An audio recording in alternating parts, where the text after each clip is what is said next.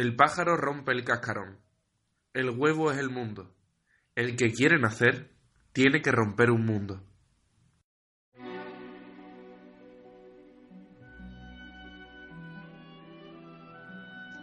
Un hombre alto, con apariencia famílica y largas extremidades, se encuentra en Suiza dando lo mejor de sí e intentando ayudar a los que más lo necesitan en medio de una guerra mundial. A la par, su mujer cae enferma y se le diagnostica una esquizofrenia. A la par también, su padre acaba falleciendo. Los traumas se le acumulan a este señor, que ya famélico agacha la cabeza y se dirige de vuelta a casa. De camino a casa, descubre también que su hijo ha enfermado. Así pues, sin poder levantar la cabeza, lo que hará será recurrir a los servicios de Joseph Lang, quien le llevará al mismísimo Carl Gustav Jung para que sea el faro luminoso de su vida. Hablamos de Hermann Hesse.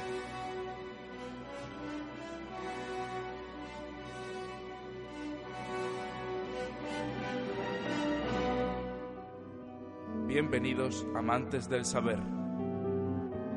Esto es Radio Filosofía. Empezamos así el último programa de esta temporada de Radio Filosofía que estamos disfrutando enormemente con todos vosotros y lo estamos haciendo con la figura de Hermann Hesse. Sabemos que Hermann Hesse no era filósofo y que estos podcasts, esta radio, va, como no podría ser de otra manera con el título que tenemos, de filosofía. Luego, ¿qué filosofía vamos a encontrar en Hermann Hesse? Pues lo que nos vamos a encontrar es claramente una filosofía jungiana y justo a partir del final de ese relato que estábamos hablando del final de la Primera Guerra Mundial. Pero ¿cómo es que aparece la figura de Carl Gustav Jung en la literatura de Hermann Hesse? Pues precisamente la figura de Jung aparece con esa anécdota con la que has empezado en la entradilla. Tenemos que tener en cuenta que la vida de Hess no es para nada normal y, eh, por supuesto, el pensamiento de Jung será una luz que ilumine sus obras. De hecho, si, si acuden nuestros oyentes a la obra de Hermann Hesse, lo que van a, van a diferenciar enormemente dos etapas. Y esas dos etapas en su literatura están diferenciadas por la aparición precisamente de este psicólogo suizo del que hicimos ya un programa y encontramos que en esa segunda etapa de obras magníficas, como es Demian o el juego de los avalorios, que trataremos durante el programa, aparecen elementos jungianos, elementos jungianos eh, que iremos explicando a lo largo del programa, pero podemos adelantar que lo que vamos a encontrar es una serie de arquetipos, especialmente uno en concreto, eh, con bastante protagonismo, como es el arquetipo del daimón, ya diremos, ya entraremos en este asunto, y es un arquetipo que nos lleva a conocernos a nosotros mismos. Es decir, vamos a encontrar una obra literaria con un marcado carácter existencialista en cuanto a la temática, pero influida por uno de los psicólogos más importantes de la historia. Recordemos que Jung era alumno de Freud y que analizaba los mitos, analizaba eh, incluso la literatura, eh, los distintos arquetipos que se repiten en todas las culturas, como es el héroe, mm, como es el antihéroe, eh, incluso animales mitológicos, como es el unicornio, y se pregunta por qué esto aparece en todas las culturas y eh, cree que aparece precisamente no solo por tradición cultural, sino también por que tenemos una psique en común. Es lo que más tarde explicaremos como algo que pertenece a un inconsciente colectivo al que todos pertenecemos. Pues bien, accediendo a esta serie de arquetipos, eh, daremos con una senda que nos lleva a nuestra misión personal.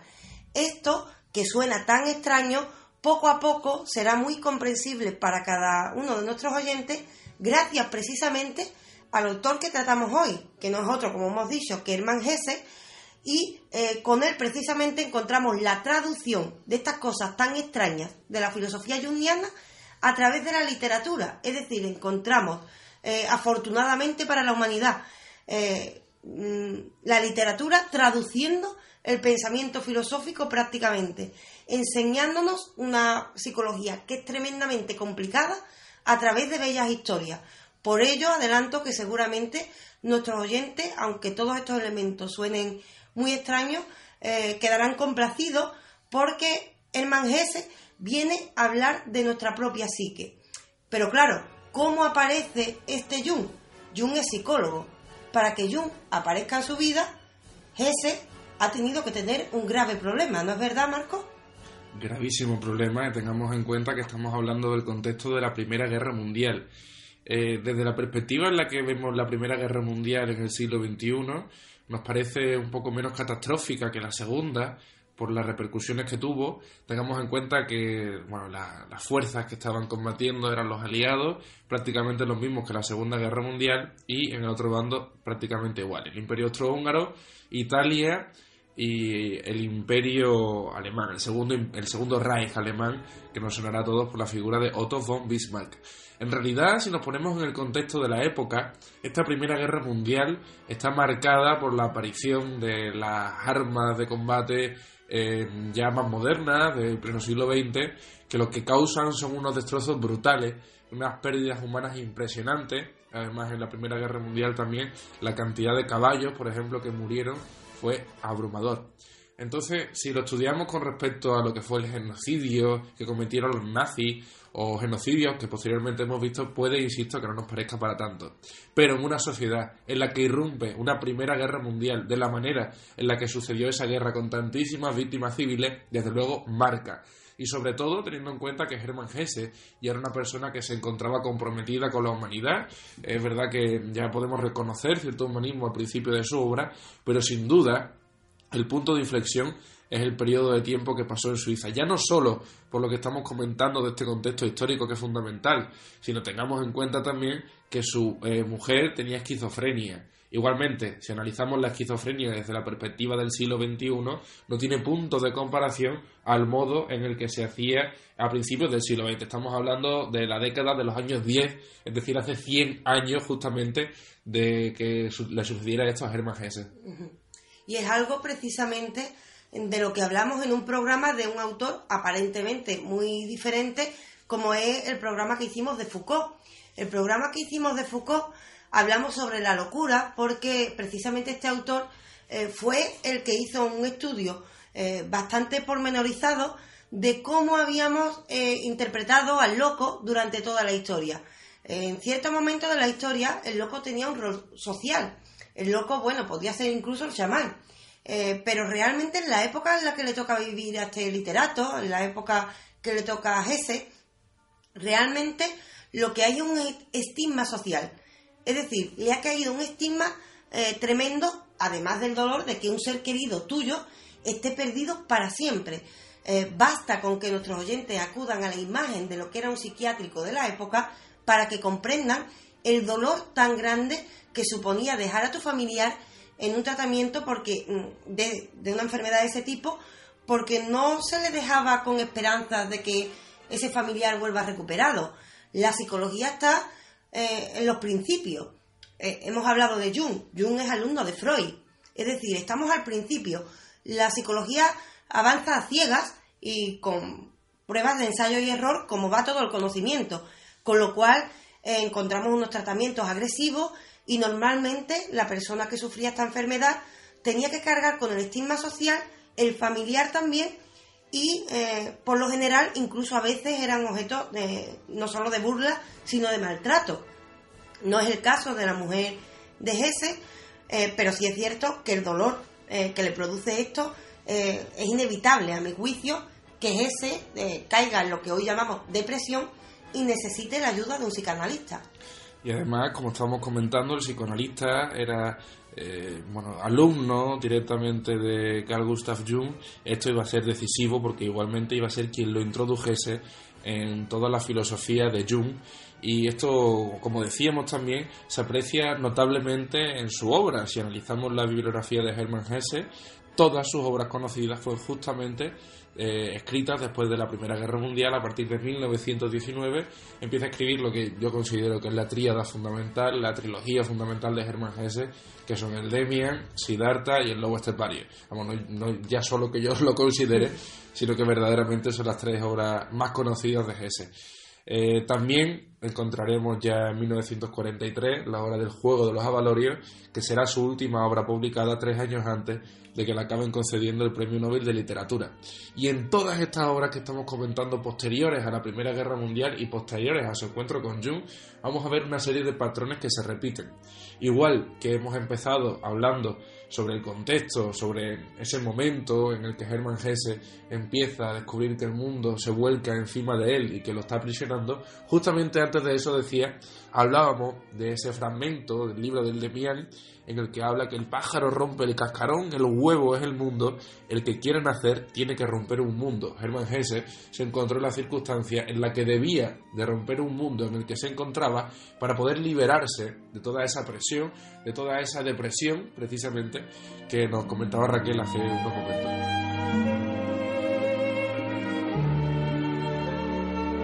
Y como bien dice, estas obras eh, que llevaron a, este literato a ser uno de los más reconocidos, eh, aunque ya era reconocido antes, hay que decir que ya antes de que conociera a Jung, ese, se le había reconocido el mérito, es decir, yo recomendaría que leyeran toda la obra, porque no solo es bella, sino porque así vemos la evolución. Una evolución que va a tener tremenda importancia eh, porque se acoge muy bien a la intención de Jung, porque Jung viene con una filosofía y con un pensamiento que precisamente nos invita a eso, nos invita a evolucionar constantemente. Pero claro, cuando lo conoce es fácilmente perceptible el cambio que se produce en la temática, en la forma de abordarla. ¿Qué ha ocurrido?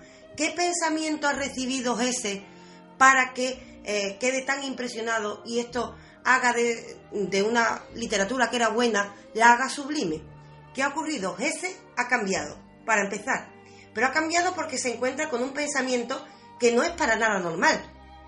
Aunque Jung es reconocido como el padre de la psicología analítica, y además de ser el padre de la psicología analítica, es reconocido por eh, grandes méritos como por ejemplo eh, su pensamiento fue el que dio lugar a tratamientos parecidos al de alcohólicos anónimos, eh, es decir, tratamientos que se llevan a cabo en común para que las personas puedan superar sus problemas.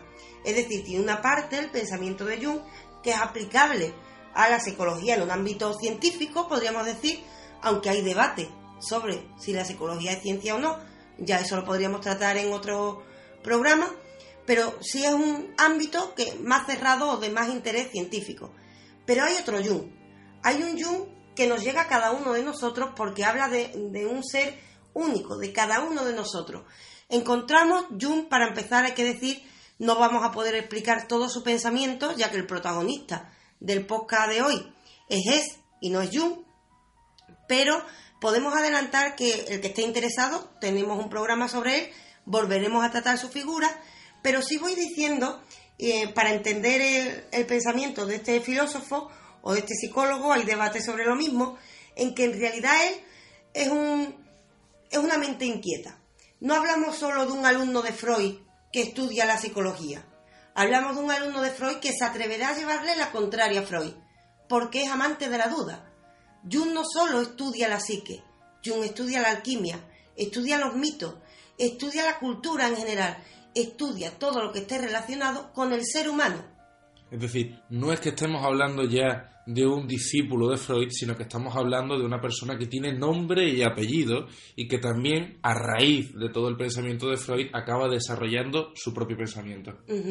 Tendrá influencia, por ejemplo, freudiana en un sentido. Le interesa mucho el, el inconsciente, los sueños, lo onírico, ese mundo desconocido que nos visita a cada uno de nosotros por la noche y que realmente, aún a día de hoy, no sabemos a qué responde ese es un interés que comparte con Freud.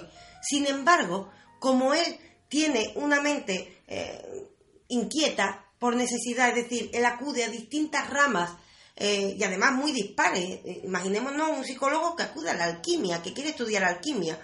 La solución que va a dar, o bueno, la solución, más que solución, las hipótesis que va a dar sobre ese inconsciente van a ser muy diferentes. Es decir, comparte intereses con Freud, pero las respuestas que va a dar Jung van a ser muy diferentes a las que diera Freud años antes.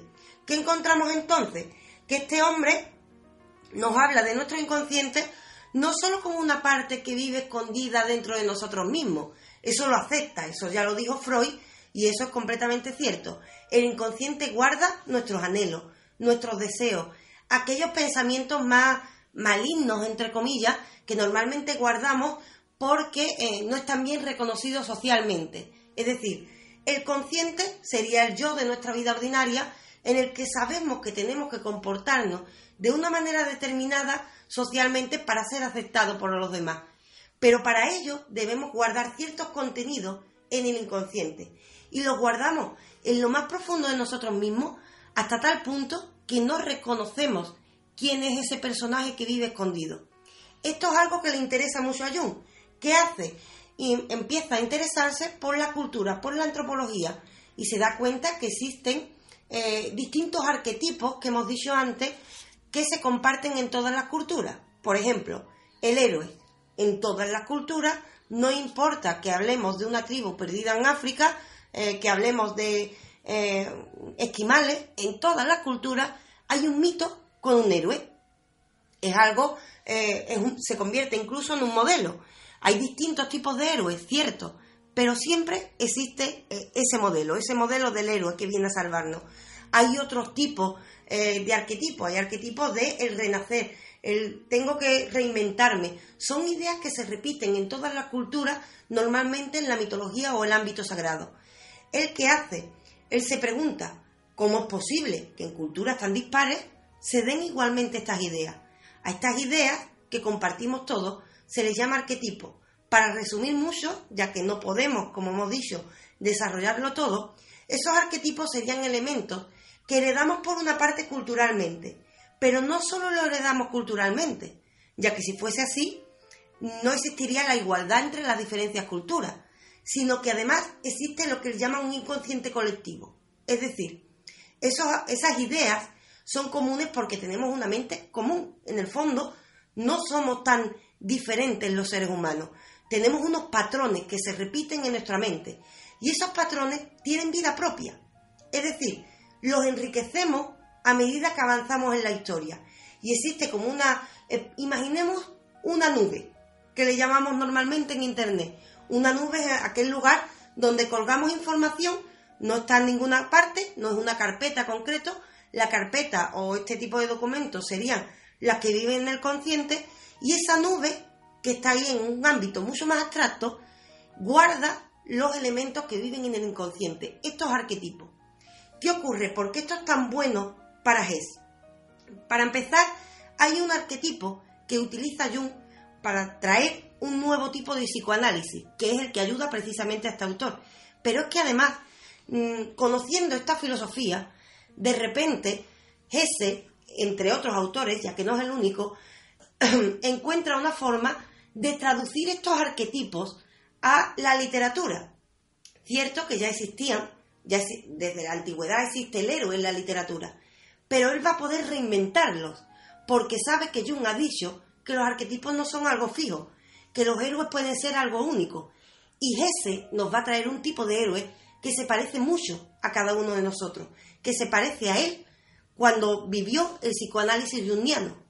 Como decía Raquel, no va a ser el único autor, Hermann Hesse, que nos trate sobre esta temática de los arquetipos. Lo comentamos también en el programa extra que presentamos el martes, si no me equivoco, donde también hablamos de La montaña mágica, por ejemplo, de Thomas Mann y de una serie de novelas que se llaman novelas de enseñanza, novelas de aprendizaje, en las que la que se busca en realidad es un objetivo. Y el objetivo es que a través de esa serie de arquetipos jungianos, el, iba a decir el ser, pero bueno, la persona, eh, más concretamente, llegue a comprender que la realidad está por encima.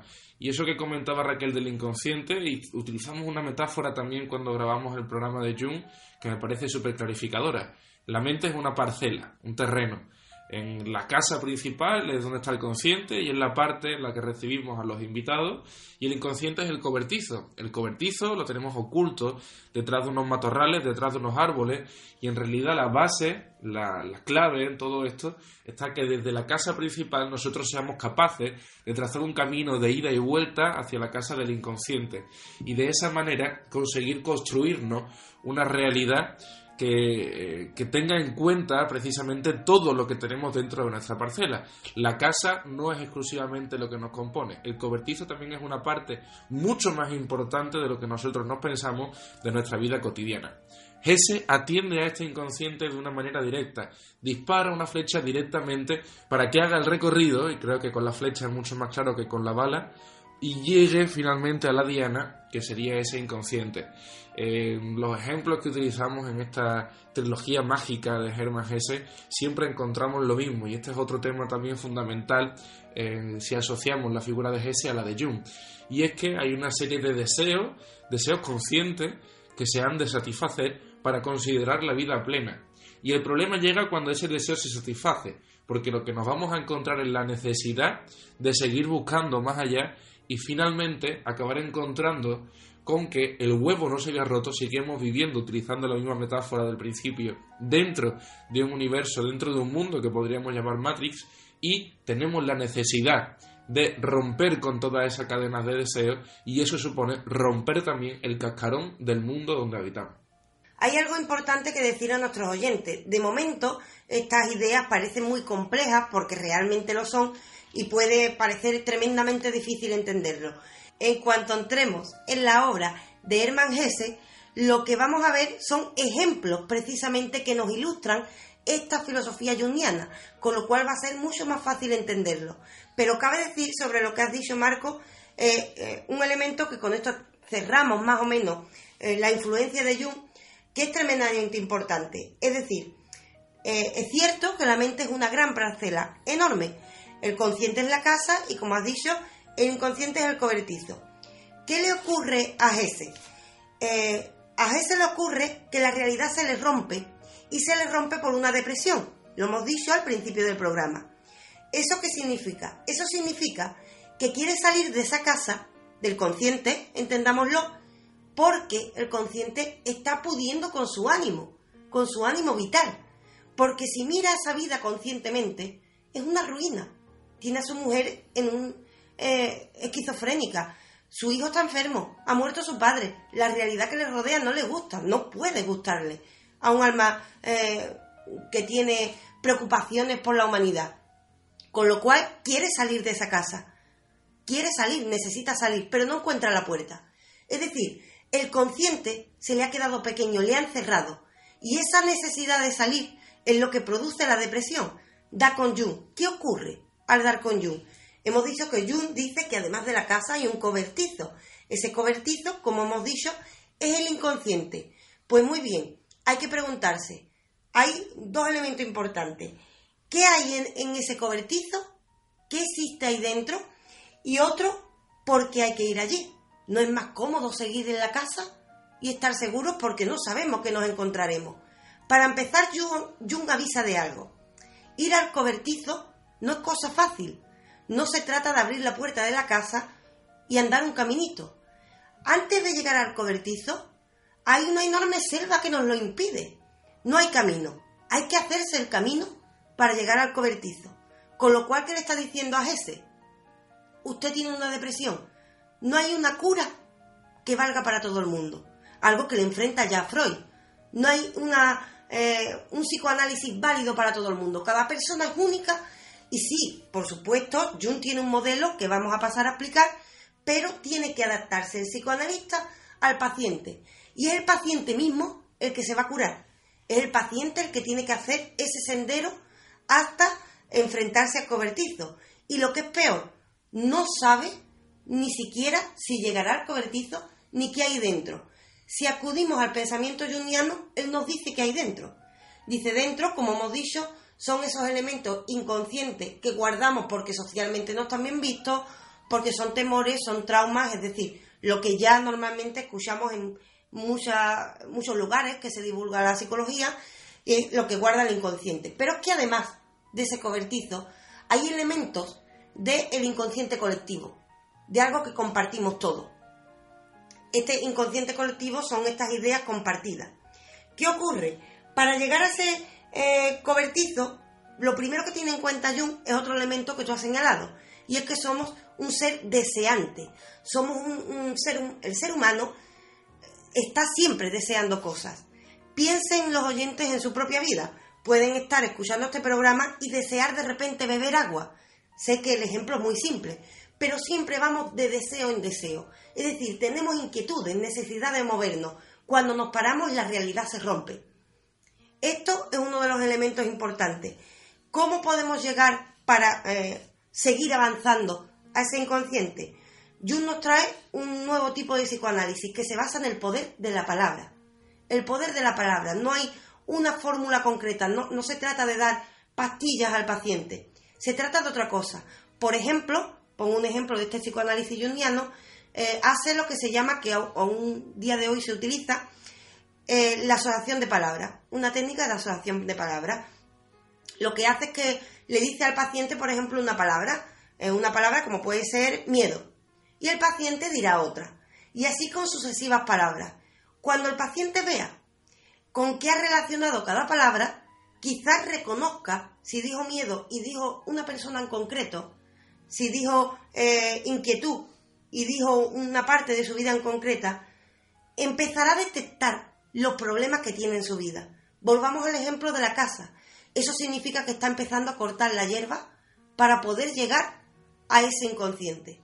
Pero ojo, como los arquetipos son algo vivo, para llegar a ese inconsciente, a ese cobertizo en el que en el fondo del mismo vivimos nosotros mismos, es decir, lo que nos vamos a encontrar dentro, es una especie de espejo que nos muestra quiénes somos en realidad sin que queramos reconocerlo, pues bien, para llegar ahí, curiosamente tenemos una ayuda, una ayuda muy importante, una ayuda que a Gese se le presenta a través de la figura de Jung, pero que Jung también la tenía, y es la figura del daimon. La figura del daimon, que es una figura mítica, de la que ya hablamos en un podcast extra, y también hablamos de ella en el programa sobre Sócrates. La figura del daimon normalmente es un mito de ese ser que siempre nos ha acompañado, ese ser que nos ayuda y nos guía. Pues bien, esa figura del daimon inspirará una de las obras más maravillosas de Hesse, que no es otra que Demian. Fijémonos solo en la similitud del título. Hay muchas cosas curiosas. Yo creo que para definir al daimon siempre la mejor manera, bajo mi punto de vista, es que el que pregunta quién soy y quién responde no son la misma persona. Evidentemente, quien pregunta soy yo y quien responde soy yo. Pero dentro de mi ser, como estábamos comentando, existe también ese daimon, que es el que verdaderamente domina todas las pasiones y todo el inconsciente que en realidad me hace desplazarme incluso sin darme cuenta. Y hay una cosa también muy curiosa que no quisiera pasar por alto de la filosofía jungiana o del psicoanálisis jungiano, según como quiera verse, y es que lo que estamos llegando es a un punto, como decíamos también en el programa de Jung, en el que se humaniza al paciente, se humaniza y se individualiza. No hay una cura para cada problema mental, sino que cada persona necesita una cura específica, porque cada persona es un mundo y la perspectiva no puede ser otra que la individual. No podemos pretender con una persona eh, tomar el ejemplo de esa enfermedad y de esa solución para aplicarlo al resto del mundo. Esto en psicoanálisis, desde luego, eh, Jung lo iba a rechazar diametralmente. Y conforme a los libros que nos estaba hablando Raquel, el de Demian es particularmente curioso, ciertamente, porque Demian, que es el título del libro, ni siquiera es el protagonista. Es el que hace de guía con el, el, verdadero protagonista de la historia, que es un chaval que va creciendo y va madurando en todo su pensamiento, en toda su intelectualidad, hasta que efectivamente acaba rompiendo con ese huevo que es el mundo. Eh, esta misma figura, en lugar de en el de Mian, la vamos a encontrar en Siddhartha, en un noble, en un príncipe que decide irse del palacio en el que habita, buscar una vida Z en medio del bosque, tampoco le convence, y va por una serie de pruebas, no una serie de pruebas, pero sí que va probando una serie de circunstancias también en las que el objetivo principal es buscarse a sí mismo y al final eh, esto no es spoiler porque ya el libro se escribe hace mucho tiempo. Si no lo habéis escuchado, podéis tapar los oídos estos 5 segundos. Al final, Siddhartha acaba siendo un barquero, que es una de las historias más fabulosas también que nos va a contar Hermann Hesse. Pero es que no se queda aquí tampoco, porque si seguimos con, con esta trilogía que comentábamos, El Lobo Estepario es otra historia diferente que es igual. Porque lo que nos encontramos es un señor que tenía una familia, acaba viviendo solo y finalmente con una prostituta acabará encontrando una nueva vía para entender la vida, un nuevo mundo. Se acabará dando cuenta de que seguía viviendo encerrado dentro de la Matrix o dentro de ese huevo también que estamos utilizando como metáfora durante todo el programa. Y ya por, por acabar también con los libros que hemos mencionado, el del juego de los avalorios es verdaderamente, podríamos decir, la obra cumbre, es por la que le acabarán de dar el Premio Nobel de Literatura. Sobre lo que has dicho, Marco, solo hay una cosa eh, que matizaría. Y es eh, que has dicho que ciertamente, porque, y es así, Jung individualiza al paciente porque cada persona es un mundo. Pero es que es mucho más importante todavía. Jung no solo dice que cada persona es un mundo, está diciendo que dentro de ese mundo que es la persona, hay otro mundo. Con lo cual, la persona es un proyecto. La persona puede ser mucho más de lo que se cree que es. Esta es la esperanza que nos trae Jung. Además, fijémonos cómo ese nos lo muestra, nos lo muestra a través de arquetipos. ¿Por qué estas tres historias que han nombrado eh, tienen un patrón común? Un patrón común porque en el fondo está aludiendo a esos arquetipos que viven en la vida de cada uno de nosotros.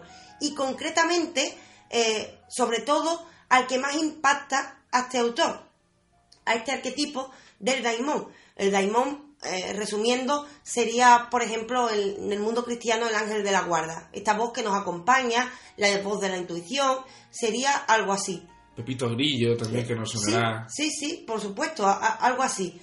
Pero lo analiza Jung y se da cuenta, se percata de que la figura del daimón aparece como una intuición que en realidad nos está señalando a elementos que normalmente no reconocemos que viven en el inconsciente. Eh, encontremos además en la obra de Demian que hemos dicho, lo que encontramos además es algo eh, bastante llamativo. Por un lado, un elemento autobiográfico. Un elemento autobiográfico en cuanto que el propio literato encuentra en Jung una especie de daimón que le guía para encontrar lo que vive en ese cobertizo de inconsciente y lo que se encuentra al, al, enfrentarse al espejo que está dentro de ese cobertizo es que lo que hay es una ficción, ¿Qué nos dice Jung con eso? Nos dice Jung y nos dice al mismo tiempo el literato a través de sus obras que normalmente estamos condicionados socialmente. Normalmente nos dicen, por ejemplo, que estudiemos, que, que bueno, que busquemos un éxito determinado, lo que normalmente en la sociedad se relaciona con éxito. Pero ¿qué ocurre si eres feliz con algo tan simple como eh, ser albañil, con algo tan simple como ser madre? Si eres feliz con eso, ¿de verdad debes aspirar al modelo social eh, de, virtud o al modelo social de éxito? Eso es lo que nos está diciendo Jesse y lo que nos dice al mismo tiempo Jung. Hay que viajar al inconsciente, quitarnos lo que está en el consciente por un momento, porque eso es el mundo social, el mundo en el que necesariamente debemos desenvolvernos. Es decir, Jung no nos está diciendo olvidémonos de este elemento, sino, ojo, acudamos al otro, para saber qué deseamos de verdad y no lo que nos han dicho que tenemos que desear, hay que viajar a través de la oscuridad. Porque además, esto es algo que eh, repite varias veces ese en sus obras y que ya había dicho Jung, que para llegar a la luz que vive dentro de nosotros, teníamos que viajar por la oscuridad. ¿Por qué? Porque vamos dando palos de ciego. No sabemos qué vamos a encontrarnos, si no, no los buscaríamos. No sabemos qué deseos, anhelos, miedos viven dentro de nosotros. ¿Qué quiere Jung? Jung quiere que cada paciente e incluso cada persona sana busque cuál es su anhelo vital y lo persiga. Y es a esto precisamente es a lo que nos invitan las obras de este literato. Vamos a tomar también esa metáfora de los caminos, porque en todas las obras que hemos mencionado de Hesse, eh, los protagonistas toman vías que ya en realidad han sido trazadas antes toman caminos de personas que les han precedido porque piensan que esos caminos les pueden servir a ellos porque son los caminos que se pueden considerar exitosos para el objetivo final que ellos tienen. Pero lo que nos vamos a encontrar es que cada uno de los protagonistas, cuando llega a culminar ese éxito, que en realidad es un deseo, un deseo eh, seguramente inconsciente, socialmente establecido, cuando llegan a alcanzarlo se encuentran tan insatisfechos como estaban antes de alcanzarlo. Es decir, eso no podía ser un objetivo real. Era un objetivo eh, consciente, marcado también por la sociedad y marcado por las circunstancias vitales de cada uno de los protagonistas de las obras de Hermann Hesse. Pero desde luego hay que atender, igual que haría Jung, a cada uno de los individuos para saber de qué manera cada individuo tiene que conseguir satisfacer sus pretensiones vitales teniendo en cuenta también, por supuesto, que es muy difícil que una persona, aunque viva 120 años, complete absolutamente todas sus pretensiones vitales, porque incluso llegando hasta el final del objeto mismo, que sea materia de estudio o de trabajo, encontrará entonces una insatisfacción por no poder continuar haciendo aquello que es lo que volcó su vida. Es decir, tampoco pretendamos llegar a un punto en el que todos nuestros deseos y todas nuestras pretensiones queden satisfechas porque eso es imposible. Lo que tenemos que hacer es, como decía Eduardo Galeano y mencionamos también en el último programa, caminar hacia la utopía. Porque la utopía en realidad es aquello que nos llevará hasta el punto que más cercano nos deje de lo que en realidad queríamos lograr.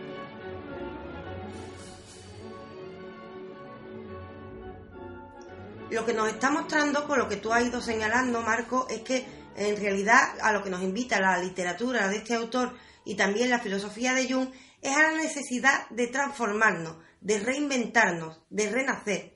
Y precisamente eh, el mismo eh, literato, el mismo Hesse, lo, lo ejemplifica con su propia figura, no solo con la obra. Es decir, la obra nos muestra ejemplos en los que esto ocurre, pero podría quedarse en la literatura que nosotros pensáramos eh, desde un punto de vista externo que cada uno de nosotros no puede llevarlo a cabo.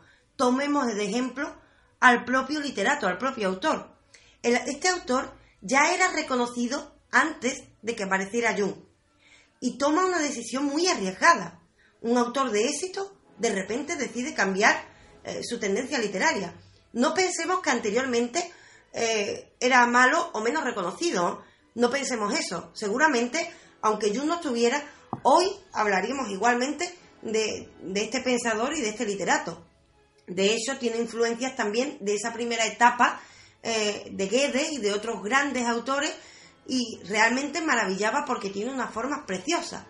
Pero con esta ruptura que ocurre, con este renacer que ocurre a raíz de conocer el pensamiento jungiano, de repente es toma una decisión que es arriesgada, aunque pensemos que no.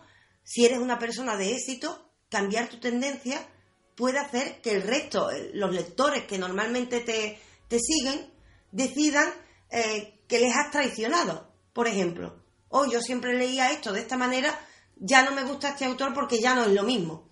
Podría haber ocurrido eso. Es decir, toma una decisión arriesgada, decide reinventarse a sí mismo y eso se refleja en su obra. Y no solo se reinventa a sí mismo, en cuanto a lo literario, si buscamos fotos, eh, fotografías de este literato vamos a encontrar una sonrisa preciosa.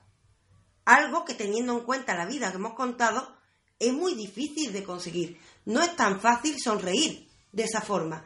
Es decir, él consigue curarse, reinventarse y compartirlo con el resto a través de una nueva forma de literatura.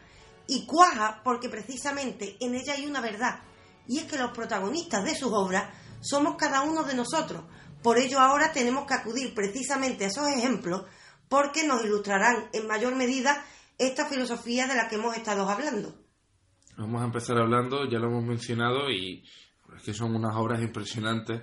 Eh, desde luego, tanto Raquel como yo somos fans de la literatura de Germán Hesse y empezamos hablando, como decíamos, de Demian.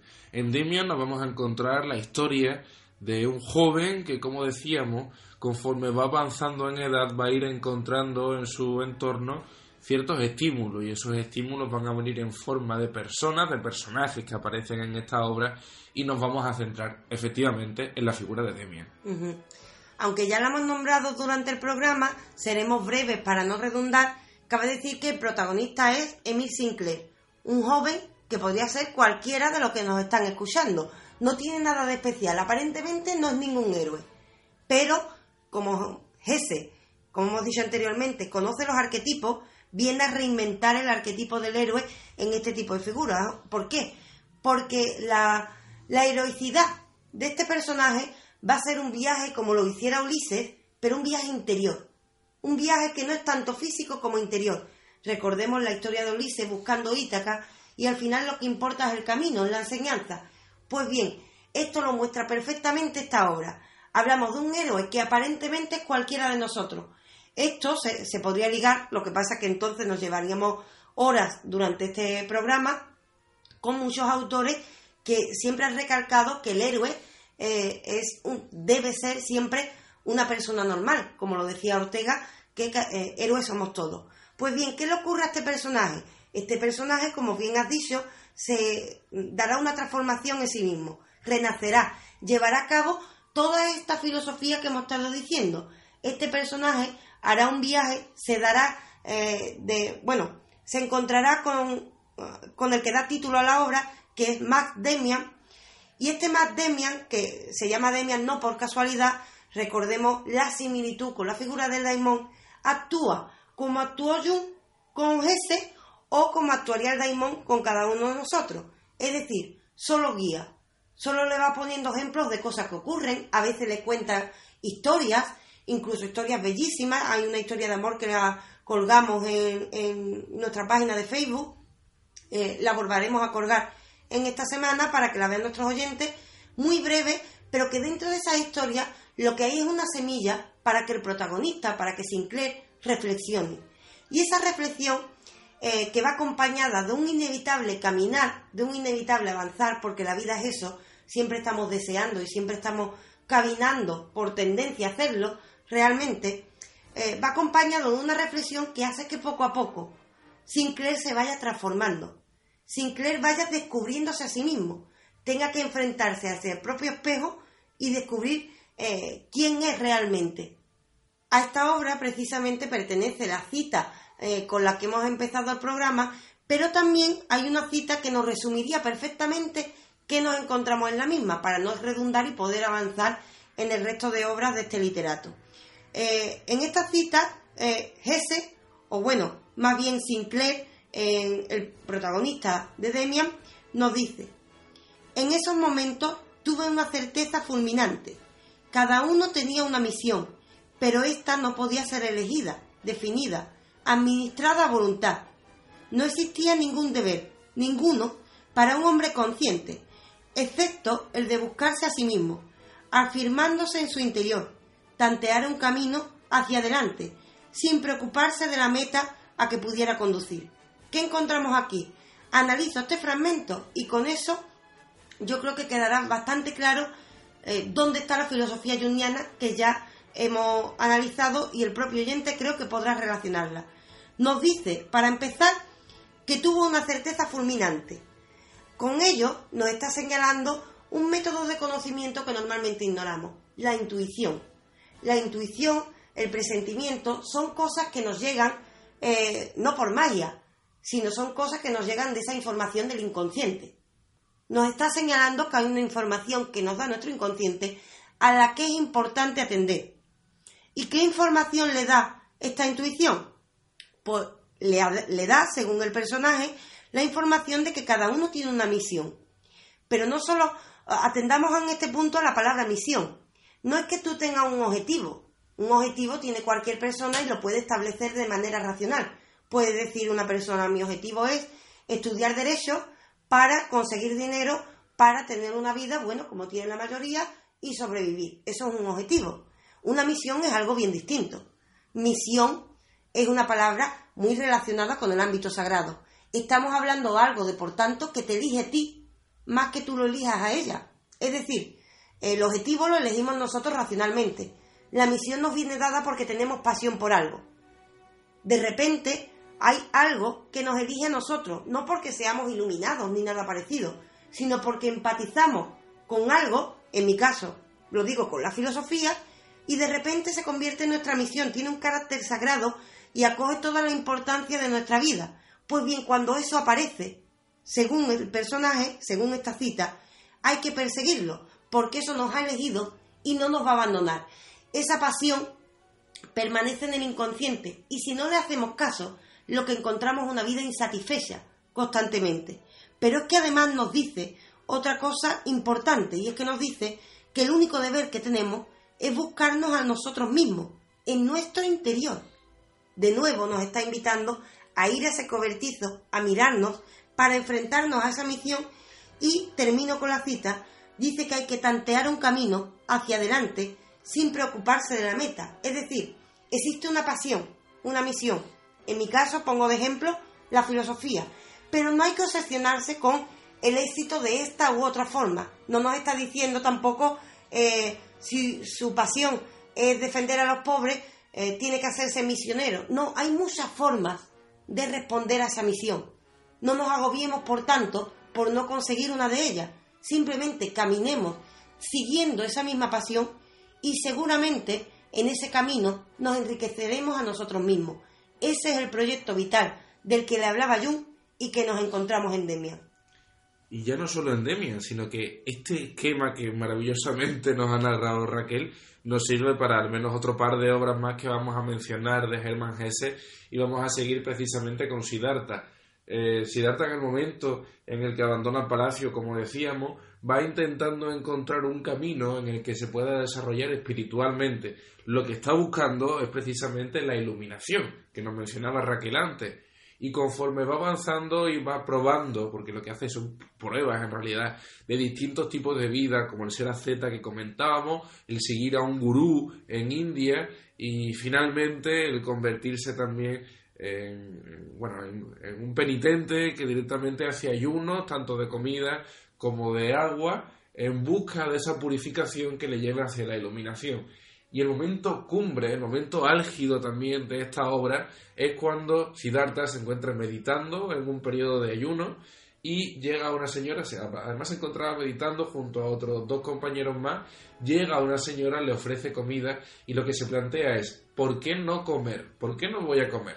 Si tengo hambre, ¿por qué no como? Si mi objetivo en realidad no es no comer, sino tener una vida placentera en la que pueda dedicarme al estudio de mí mismo, al cultivo de mí mismo y a mi posterior mejora. Pues bien, lo que acaba haciendo Siddhartha es marcharse a ser barquero y pasará toda su vida, el resto de su vida, pasando a la gente desde un lado hasta el otro del río. Aquí también se cruzará con su amigo Llovinda, fundamental en toda la obra que estábamos comentando, porque le sirve de escudero, que también lo podremos utilizar como arquetipo si hablamos de obras como Don Quijote de la Mancha, siempre hay un Sancho que le hace las veces, en ocasiones, de gurú, e igualmente también en ocasiones de protector. Y en este caso en concreto, Yovinda lo que hace con Siddhartha es protegerlo al principio, guiarlo después y finalmente caer rendido ante la iluminación que ha encontrado con el que acaba convirtiéndose en su maestro a pesar de tan solo, entre comillas, ser barquero. Y digo tan solo, entre comillas, ser barquero porque también hemos hablado del éxito y en ocasiones cuando estamos hablando del éxito lo asociamos con aquello que culturalmente se nos ha establecido que es ser exitoso. Pero no nos olvidemos que el éxito está justamente en que podamos desarrollarnos en aquel terreno que nosotros particularmente queremos. Por tanto, si una persona quiere ser albañil y ese es su sueño, será exitoso en tanto y cuanto lo consiga, a pesar de que el resto de la sociedad no lo considere exitoso. De lo que estamos hablando es de que lo que tenemos que hacer es encontrar después de ese tentar también de ser a tientas que nos comentaba Raquel siguiendo la cita de Hermann Hesse, tentando encontraremos el que es nuestro propio camino y esa será la vía que habremos de trazar y por la que tendremos evidentemente que ir eh, a sabiendo también de que estaremos a solas. Nos lo decía Raquel antes, de que una de las cosas más importantes es ir dentro, hacia el fondo de nosotros mismos y desde allí provocar ese renacer del que también hablaremos enseguida, fundamental en toda la filosofía de Hermann Hesse, o en la filosofía, mejor dicho, que vamos a encontrar en la obra de Hermann Hesse. Y tengamos en cuenta que esto no es algo tampoco que naciese, ni muchísimo menos en Jung, que esto es algo ancestral en el ser humano, ya que son muchas las culturas que siempre han tenido rituales que se basaban en ese momento de una oscuridad tremenda y de una soledad tremenda para precisamente conocerse a uno mismo. Eh, aquí hay una importancia también capital y os recomendamos a todos vosotros y vosotras que si tenéis ocasión os pongáis delante del espejo, pero no intentando veros a vosotros mismos, sino intentando ver más allá de vosotros mismos para, eh, y sin pretender redundar, encontrarnos a nosotros mismos. en muchas ocasiones ese centro de la Tierra, que es como se utilizaba, por ejemplo, en alguna, en las pirámides de Gizeh, en Egipto, y en otras culturas también lo vamos a encontrar, ese centro de la Tierra no es más que una metáfora de que tendremos que navegar hasta lo más profundo de nosotros. Y ya no es solo navegar hasta hacia, hacia ese pozo que tenemos, sino evidentemente rectificando después de la caída, hallar un camino de vuelta.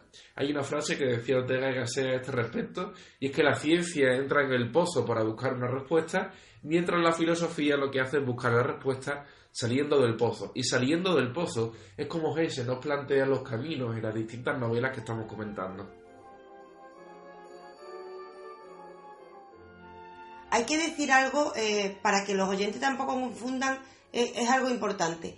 Que encontremos un punto en común en todas estas obras que estamos nombrando de Hesse no significa que con leer una ya las hemos leído todas, para nada. Se Mucho menos, claro. Se enriquecen y aportaría algo sobre esta en concreto, Siddhartha, de la que estamos hablando, porque esta en concreto nos trae algunos elementos bellísimos para atenderlos y para incorporarlos en nuestra vida que se puede hacer de manera diaria.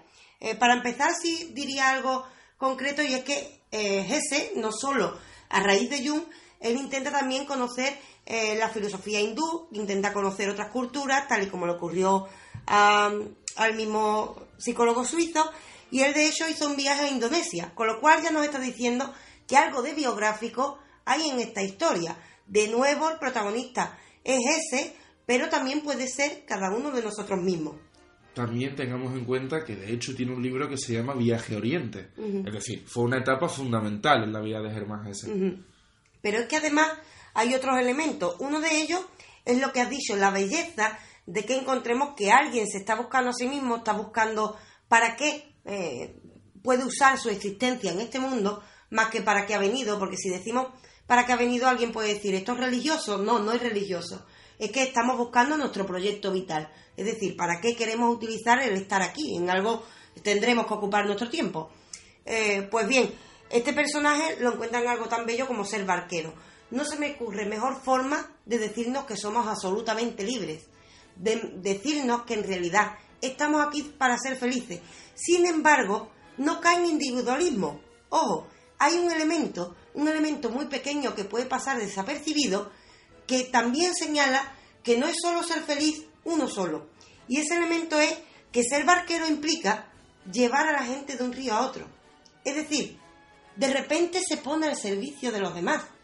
Atendamos a algo. Esta persona, este personaje, se ha encontrado a sí mismo. Se ha encontrado a sí mismo gracias de nuevo a una figura como un daimón, como el que has nombrado tú, es decir, una especie de guía. Y de repente él, aunque no sea un guía de esta forma, si es uno que ayuda a que se produzca ese movimiento vital, ese cambio de un estado a otro, de una forma a otra, es decir, esa transformación a través de ese barquero.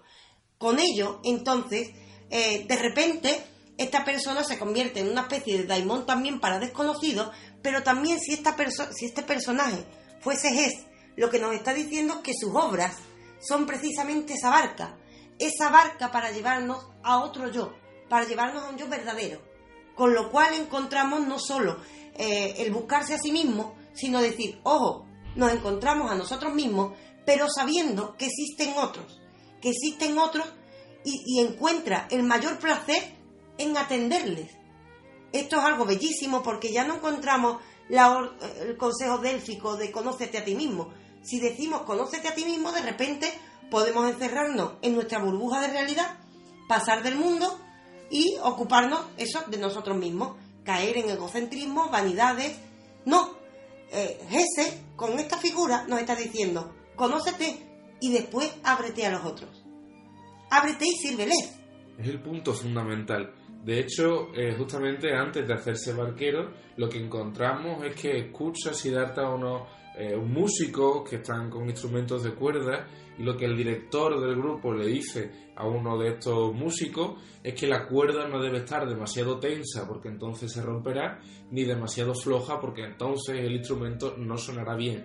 En el punto medio está la virtud. Desde luego, como decía Raquel, si nos volcamos exclusivamente en nosotros mismos, seguramente nos acabaremos provocando otra serie de, carencias que igualmente nos lleven a la infelicidad. No tenemos que pensar que en un mundo interno exclusivo vamos a encontrar esa felicidad. No nos olvidemos de que somos seres sociales, somos animales, animales sociales y necesitamos de la gente que está a nuestro alrededor, ya no solo de nuestra familia, hay muchísimas circunstancias, sino también que estamos hablando evidentemente de todos los amigos y de todas las personas que puedan rodear a un individuo. Y no solo porque seamos seres sociales por naturaleza, sino porque puede que nos perdamos la oportunidad de disfrutarlo, es decir, aunque no tuviésemos esa necesidad, puede que nos estemos perdiendo un mundo. Hemos dicho antes que nuestra mente es una gran eh, casa, una, bueno, no, una gran casa, no, sino una gran finca con una casa, con muchas cosas. Recibamos visitas.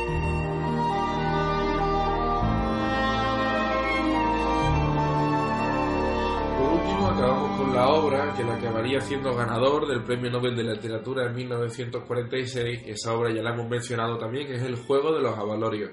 Es una de las obras en realidad que pasa desapercibida porque el foco sobre todo alumbra esta trilogía que también hemos mencionado ya, que además de Siddhartha y eh, Demián incluye al Lobo Estepario, pero El juego de los avalorios creo que es el libro en el que más eh, Germán se permite la licencia de hacer lo que quiere con la literatura. Es como la unidad absoluta de las obras de Hesse. Y también apuntaría a lo que nos ha comentado Raquel, fundamental.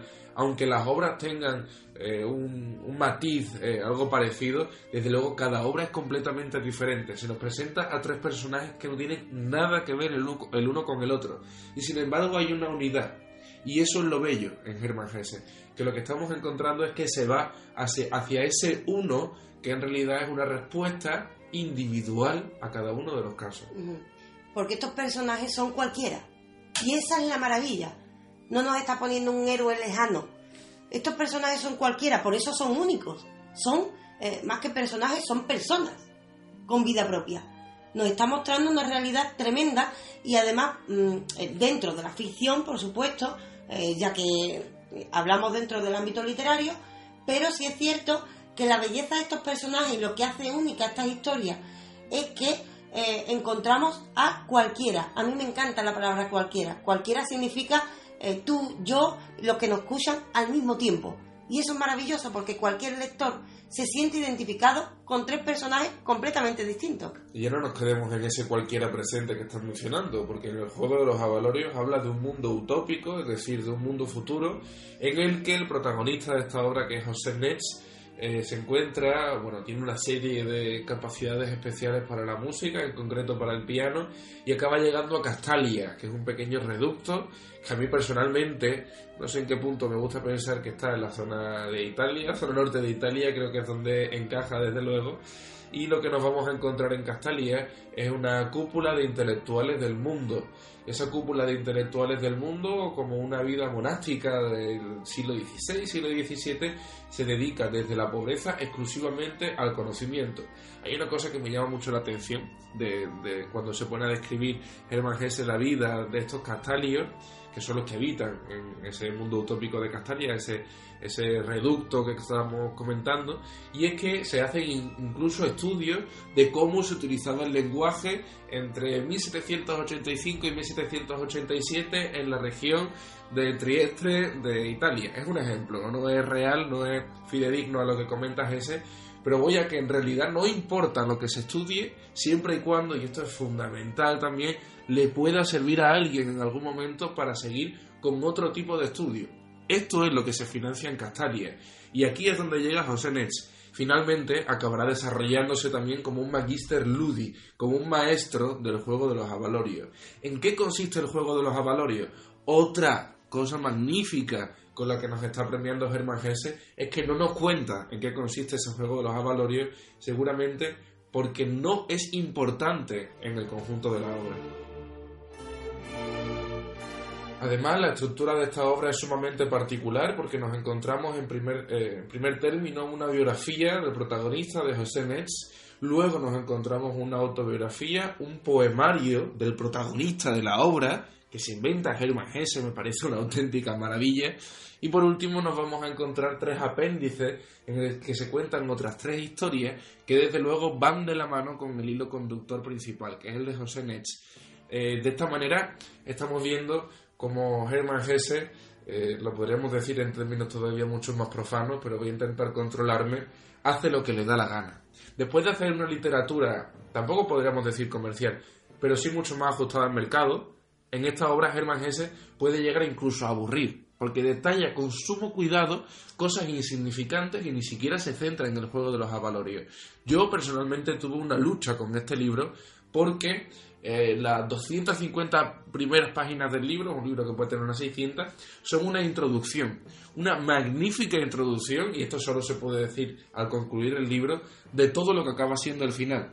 Porque sin toda esa introducción, sin todo ese hilo que poco a poco nos va introduciendo en Castalia y en lo que es ser un Castalio, no podríamos comprender el final de la obra. Tened en cuenta que hay un poemario del protagonista, un evidentemente una invención de Hermann Hesse como comentábamos, para poder comprender ese poemario de José Netz, vamos a tener que comprender quién es José Netz. Por eso todos los detalles que parecen insignificantes que se cuentan en esa introducción que decíamos de las 250, 300 páginas, eh, esos detalles, decíamos, son absolutamente imprescindibles para después saber qué es exactamente lo que nos está contando José Netz.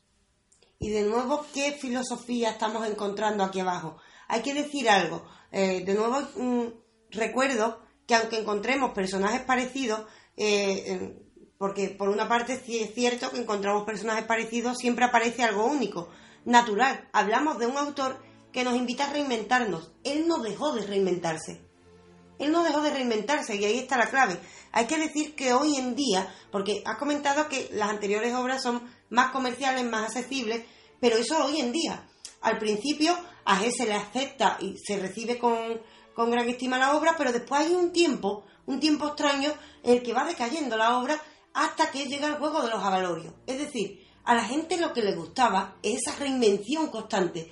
Eh, él nos invita a reinventarnos. Esta es la constante en su obra. Pero hay tantas formas de reinventarse. De hecho, eh, la obra que están nombrando, al decir que el propio personaje eh, crea un, un poemario, el propio personaje va creando estos elementos, de nuevo ver, vemos, por supuesto, al autor, pero también de nuevo al autor de una manera distinta.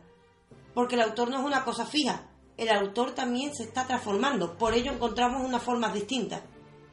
También esto es una manera, lo que nos está comentando Raquel, de renunciar a la vanidad.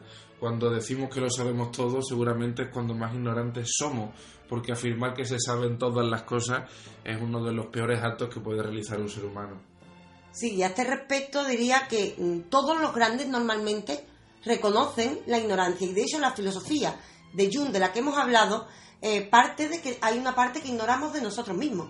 Es decir, eh, por supuesto hay que reconocer cuando aprendemos algo, tenemos que sentirnos satisfechos eh, porque hemos tenido el mérito de estudiarlo y por supuesto hay que sentir esa satisfacción porque si no nos desesperaríamos. Sabemos cosas, sí, pero eh, recordemos, yo pongo el ejemplo de un genio que admiro muchísimo, que admiro tremendamente, Goya. Goya, cuando era muy mayor, hizo un autorretrato y arriba solo puso una frase, aún aprendo. Y hablamos de un autorretrato en el que eh, Goya parece mucho más demacrado, por supuesto, de lo que estaba, en muletas, es decir, estamos viendo un hombre que está muy cerca de la muerte. Y dice, aún aprendo. Si Goya, eh, que hablamos de un genio, dice, aún aprendo, quiénes somos nosotros para no seguir avanzando. Desde luego. Eso de estancarse con el mismo pensamiento, eso de estar orgulloso de llevar 30 años pensando de la misma manera, es uno de los peores errores que podemos cometer.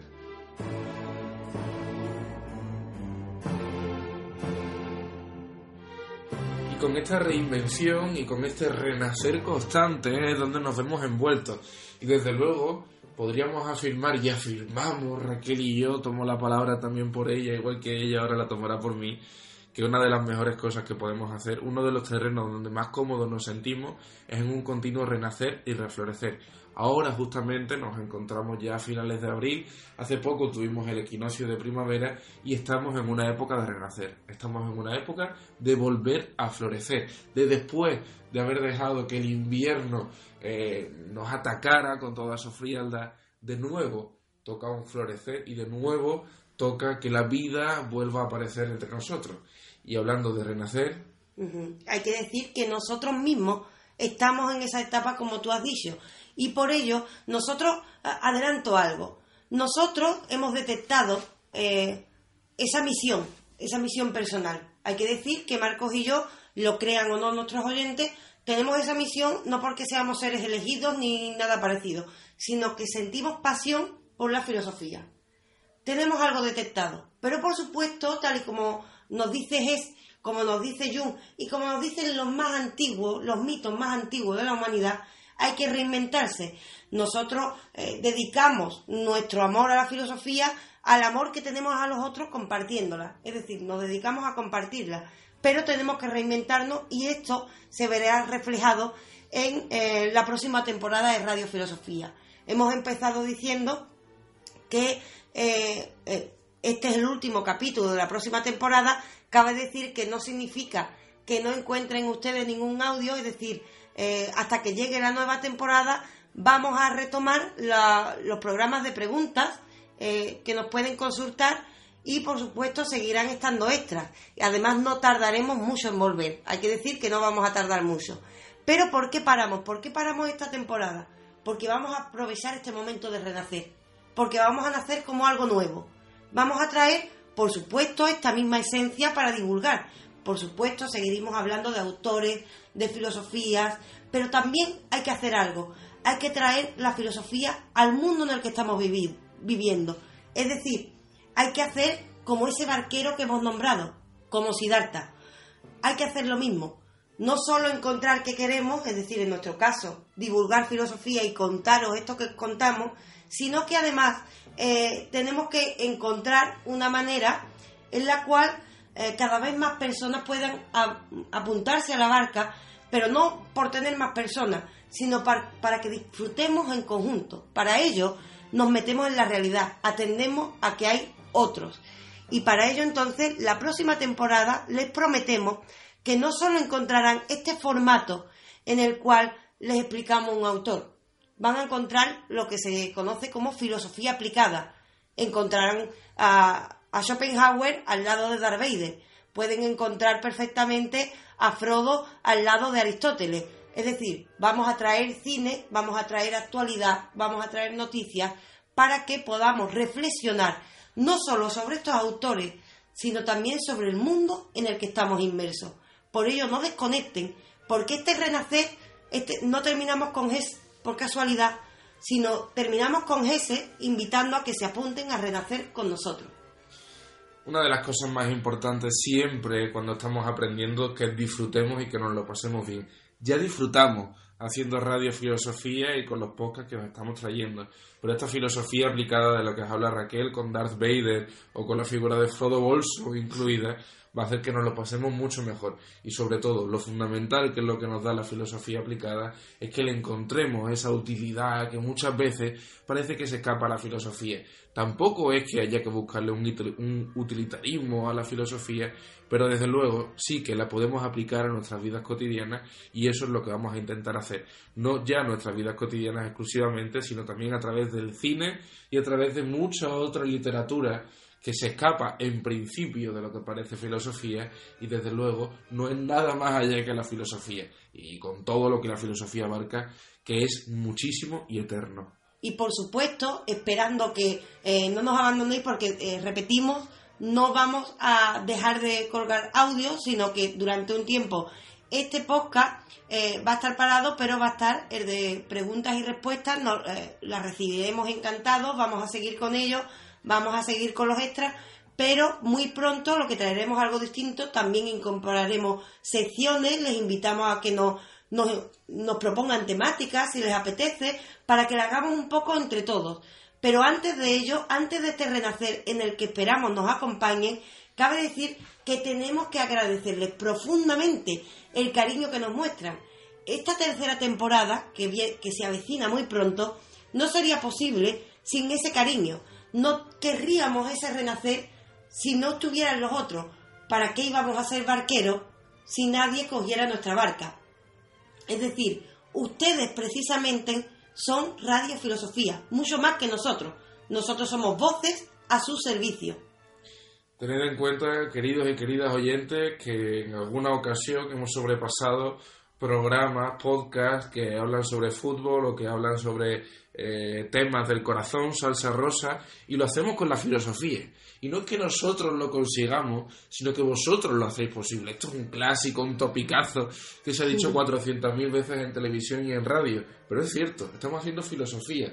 Y los locos no somos nosotros, porque nosotros seguramente si no nos grabásemos también lo haríamos cara a cara lo, lo, maravilloso, lo glorioso de todo esto que está pasando alrededor de Radio Filosofía es que haya más de 120.000 escuchas en los podcasts que estamos arrastrando desde hace un año. Y que vosotros y vosotras seáis los que queréis seguir aprendiendo de Sofía, los que nos proponéis temáticas, nos lanzáis dudas, nos criticáis cuando verdaderamente lo merecemos y de esa manera nos ayudáis a seguir mejorando, a que sigamos todos apoyando al mismísimo conocimiento porque nosotros nos apuntamos a ese aún aprendo al que hemos dicho y además hay que decir algo, no solo les agradecemos el apoyo, sino que eh, verdaderamente eh, vamos a publicar en los próximos días en nuestras eh, distintas redes y en YouTube, vamos a publicar información sobre esta evolución que ha tenido Radio Filosofía. Se lo vamos a explicar personalmente. Personalmente van a poder ustedes, antes de que llegue esta tercera temporada, conocer filosofía desde dentro. Les vamos a mostrar cómo lo hacemos, les vamos a explicar cuál es la historia de Radio Filosofía, porque ha habido personas que nos han preguntado por los cambios que ya se dieron desde la primera a la segunda temporada, y así podrán ver desde qué punto de partida comenzamos. No sabemos a dónde llegaremos, no sabemos qué se esconde en ese trastero, eh, porque no sabemos qué se esconde en el destino, pero esperamos que lleguemos donde lleguemos, sea con la sonrisa de ustedes sin lugar a dudas. Y ya por último, por cerrar este programa, este último programa de la temporada, sumamente especial para nosotros y esperamos que también para vosotros y vosotras, vamos a acabarlo, como decía, con un poema de este libro del juego de los Avalorios y en concreto de las poesías de juventud del protagonista, que es José Netz. Esto lo titula Hermann Hesse como lo que dejó escrito José Netz. El poema de José Netz que vamos a leer se llama Escalones y dice así.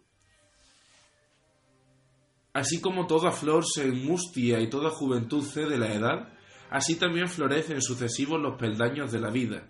A su tiempo flora toda sabiduría, toda virtud, mas no le es dado durar eternamente.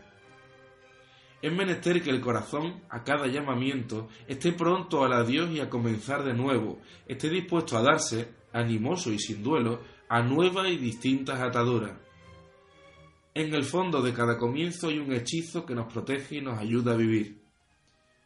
Debemos ir serenos y alegres por la tierra, atravesar espacio tras espacio sin aferrarnos a ninguno, cual si fuera una patria. El espíritu universal no quiere encadenarnos, quiere que nos elevemos, que nos ensanchemos escalón tras escalón. Apenas hemos ganado intimidad en una morada y en un ambiente, ya todo empieza a languidecer. Solo quien está pronto a partir y peregrinar podrá eludir la parálisis que causa la costumbre. Aun la hora de la muerte acaso nos coloque frente a nuevos espacios que debamos andar, las llamas de la vida no acabarán jamás para nosotros. Ea pues, corazón, arriba, despídete, estás curado.